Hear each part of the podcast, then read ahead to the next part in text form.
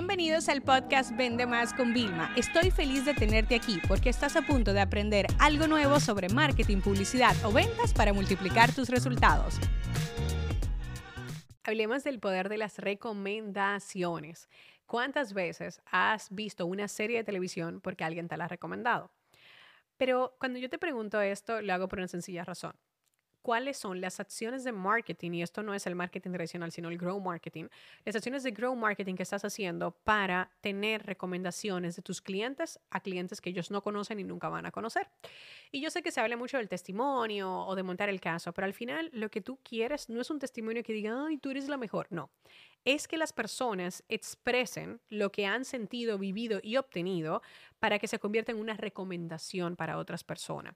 Y a mí me encantan las páginas que están llenas y llenas y llenas de testimonios y nosotros casi no, no hacíamos eso al principio, ¿no? Porque bueno, nosotros yo decía, mira, yo no tengo que hacer todo esto, mira, pongo unos cuantos y ya la gente y yo me enfocaba más en la característica, no, mira, viene esto, incluye esto. Pero te voy a decir algo, nosotros ahora hemos masterizado el tema de los testimonios como recomendaciones, ¿no? Y las agrupamos y, y, miramos el tema de perfil. Mira, o sea, yo, por ejemplo, rompo objeciones en audio, pero también tenemos vídeos testimonios que rompen objeciones de, mira, eh, si tú crees que no vas a tener tiempo para esto, mira esto de una madre que tenía tres hijos y lo pudo hacer, ¿no? Entonces, fíjate cómo vamos ahí asociando, porque tú dices, cuónchale, si una madre que con tres hijos, ¿vale? Trabajando en remoto pudo hacerlo, ¿qué, qué excusas me estoy dando yo, ¿no? O como por ejemplo, yo no tenía el dinero, pero durante el lanzamiento con el tema del deadline salí a vender a clientes y lo conseguí. Entonces, para toda aquella objeción de que no tiene y le buscamos esa recomendación, ¿no? Porque al final cuando una persona, un cliente satisfecho, lo que está haciendo es recomendando a otros y muchas veces nosotros lo que hacemos es que confiamos en personas que no conocemos. Tú confías en Amazon de comprar el producto A o B, inclusive el B es más costoso y tú lo compras porque te has llevado de las recomendaciones, ¿no? Dice, mira, yo le recomiendo, yo ya había probado otros y tú, wow, el otro es el A y este le ha resultado. Es una recomendación. Entonces, más allá de lo que ustedes vean del testimonio, piensen en cómo generar recomendaciones. Y aquí le voy a dar la clave de la clave de la clave. Inclusive yo en uno de los programas de negocio que enseñamos, desarrollé un manual que es el de Smart Testimonials, ¿no? De cómo conseguir de forma inteligente. Y ahí le recomendaba varias cosas, pero hoy te voy a dar una, una, una píldora gratis aquí. La clave para obtener una buena recomendación es tú indicarle a tu cliente sobre qué tiene que recomendar y cómo lo tiene que hacer. Pero claro, si tú le dices, mira, necesito que, que me grabes un testimonio destacando esto, no va a ser real, no va a ser natural y se va a notar. Entonces eso no es lo que te recomiendo. Sino aquí está el secreto.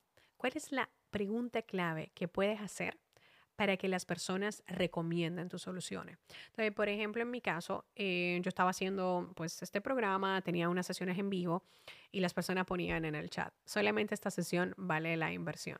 Fabuloso. La pregunta que yo siempre hago en mis programas que son ya a partir de mil dólares es la siguiente. ¿Cuánto tiempo te ahorraste al comprar, adquirir, al venir esta experiencia? Esa es mi pregunta clave. Y con esa pregunta clave yo consigo recomendaciones reales. Entonces la gente dice, mira, yo te lo recomiendo porque yo me ahorré seis meses, me ahorré un año de trabajo, yo pude conseguir, ¿ves? Entonces ese es el poder que hay ahí detrás.